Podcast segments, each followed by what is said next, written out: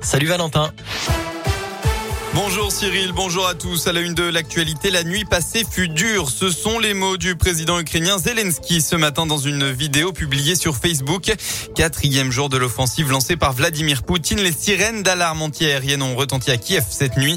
Des frappes ont également touché un dépôt pétrolier ainsi qu'un gazoduc à Kharkiv. Des combats de rue entre forces ukrainiennes et armées russes sont en cours d'ailleurs dans Kharkiv. Le gouvernement russe a annoncé être prêt à négocier avec l'Ukraine proposant comme lieu de rencontre Gomel au Bélarus.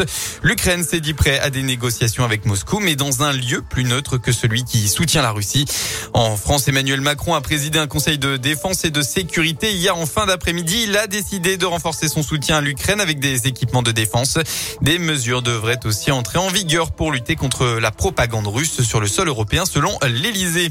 Enfin, dans la région d'ailleurs, rassemblement hier en soutien à l'Ukraine. Ils étaient plus de 200 à Bourg-en-Bresse, une centaine à saint une centaine encore au Puy-en-Velay. Aujourd'hui, une mobilisation est attendue place Bellecour à Lyon à 15h. Un accident cette nuit dans la Loire. Deux véhicules sont entrés en collision à Firmini peu avant 3 heures du matin. Dans l'accident, deux victimes âgées de 22 et 26 ans. Un des jeunes hommes a été blessé plus sérieusement et a été transporté à l'hôpital Nord en urgence absolue. L'autre, plus légèrement blessé, a été transféré au centre hospitalier de Firmini. On ne connaît pas encore les circonstances de l'accident. Et puis une bonne nouvelle face à la crise sanitaire. Le reflux épidémique s'est confirmé hier, aussi bien dans les hôpitaux que du côté des contaminations, selon les derniers chiffres quotidiens publiés par Santé publique France. Le taux d'incidence diminue. Dans la Loire, il est passé en dessous des 500 cas pour 100 000 habitants, à savoir 478. Il est de 501 dans l'Ain et tout de même 657 dans le Puy-de-Dôme. On rappelle que demain, le masque pourra être enlevé dans certains lieux soumis au pass vaccinal, tandis que le protocole sanitaire à l'école sera allégé pour la rentrée. On passe au sport en football de Vaillant Stéphanois face à l'ogre parisien. La marche était bien trop haute pour Saint-Etienne hier soir face au PSG. Dans cette 26e journée de Ligue 1, les Verts se sont inclinés au parc 3 buts à 1 après avoir ouvert le score.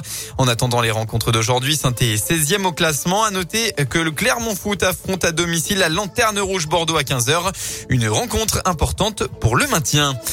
En rugby, le 15 de France a lui surclassé l'Écosse hier 36 à 17 dans le tournoi des Six Nations, confortant sa place de leader avec euh, une troisième victoire d'affilée. En parallèle du top 14, l'ASM Clermont a étrié à domicile Perpignan hier, résultat 52 à 12.